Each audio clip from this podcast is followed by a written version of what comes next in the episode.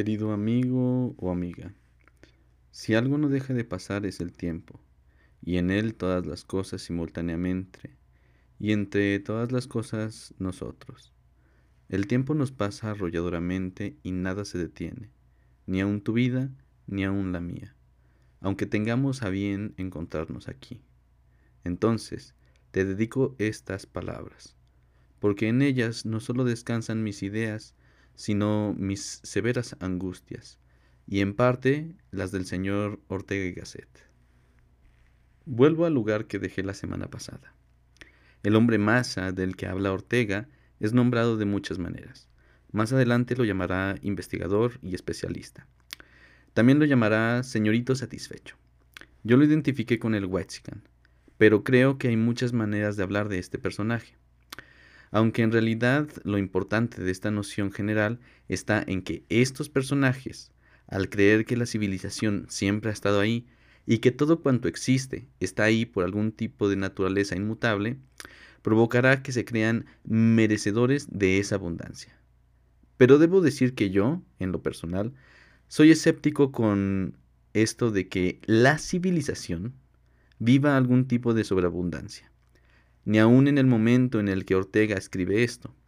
Sin embargo, el hecho es que se habla del mundo europeo, no del de Latinoamérica. En fin, el tono en que se habla de este señorito satisfecho parece ser no solo consecuencia de una crítica social superficial, como esa de quien cree que antes la salud mental no existía porque los golpes eran la verdadera terapia, para nada va en ese sentido. Aquí parece que se está hablando más de una cuestión de conocimiento social, si es que se puede decir así.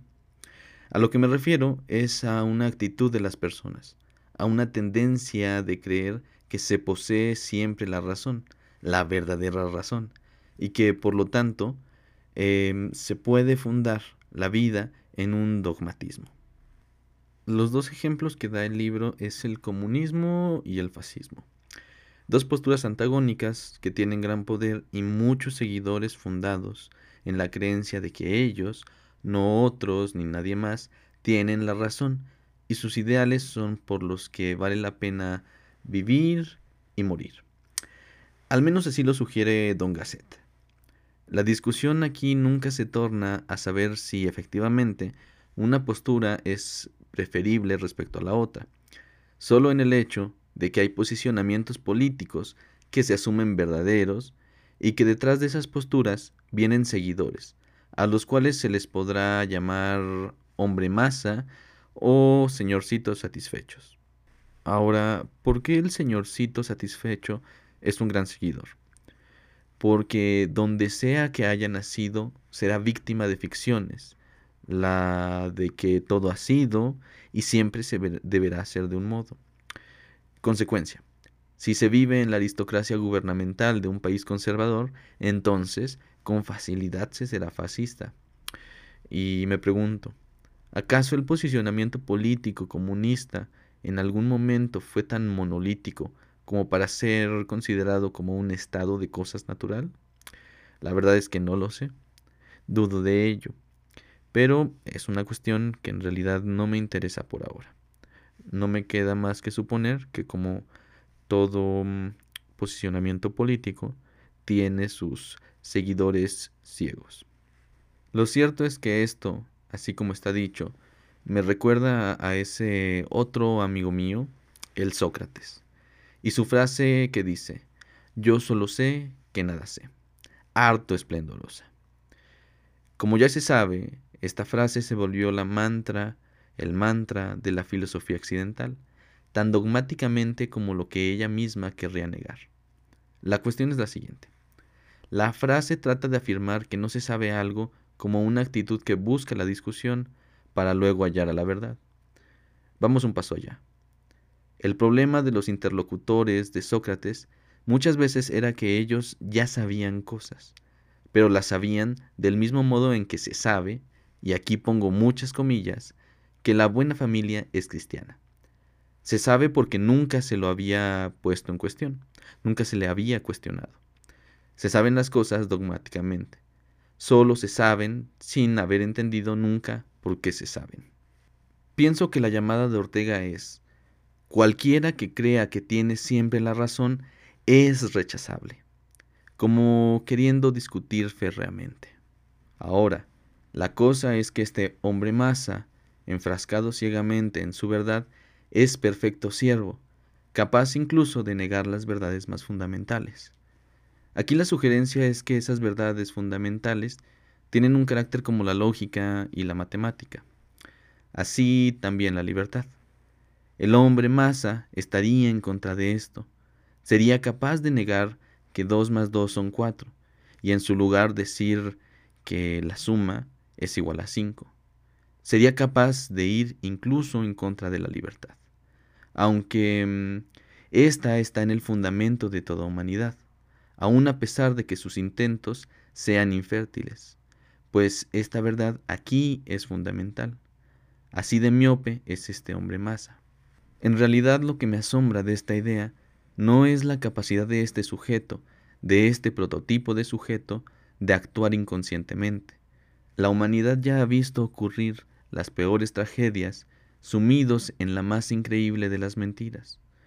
La mentira es peligrosa porque debe parecer verdad, si no simplemente sería una falsedad. La mentira siempre deseará asemejar una verdad. De nuevo, lo que realmente me asombra es la idea esa de que existen verdades fundamentales, imposibles de negar, pues resultan tan obvias que sirven de fundamento para encontrar a las falsedades venideras. Las matemáticas y la lógica son un par de cosas muy complicadas de negar, y ahí no me meteré. Pero la libertad, ¿la libertad es una de esas verdades fundamentales? Pregunto esto sin respuesta y con auténtica duda. Pero, ¿acaso no es cierto que la humanidad ha sido más esclava que libre? ¿Acaso no es cierto que la libertad exige a cada paso ir tomando su lugar? Hasta este momento no tengo ninguna respuesta. Siguiente cuestión, siguiente problema, siguiente apartado la barbarie del especialismo. Antes, cuando mencionaba al hombre de ciencia, Ortega lo hacía ya con cierto desprecio. El hombre de, de, ciencia, que merece este calificativo, no es sólo el que trata de entender el mundo íntegramente. En cambio, este hombre de ciencia se torna más en un técnico que cree que la civilización se mueve con dólares y que la tecnología va detrás. Ahora el hombre de ciencia, además, se comporta con la misma actitud que el que sabe algo y rehuye a la duda, quizá como el sofista del que habla Platón. Ojo aquí, Ortega distinguirá entre el hombre de ciencia falso, al cual le llamará técnico o investigador, em, en contra del hombre de ciencia que trata de entender el mundo íntegramente. Las ideas son las siguientes. La civilización del siglo XIX está formada de dos grandes bloques, democracia liberal y técnica. Del lado de la técnica tenemos un fenómeno particular, que es el de haber coincidido con la ciencia. Entre ambas, la ciencia y la técnica, la técnica no tuvo límites. Sin embargo, su poder ilimitado no vino acompañado de puras ventajas pues parece un movimiento natural de la técnica exigir cierta especialización.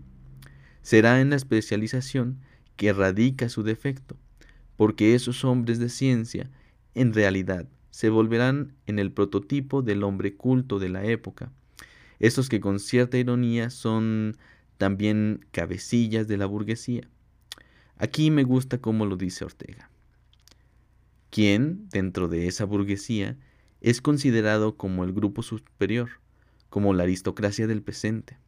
Sin duda, el técnico, el ingeniero, el médico, el financiero, el profesor, etcétera, etcétera.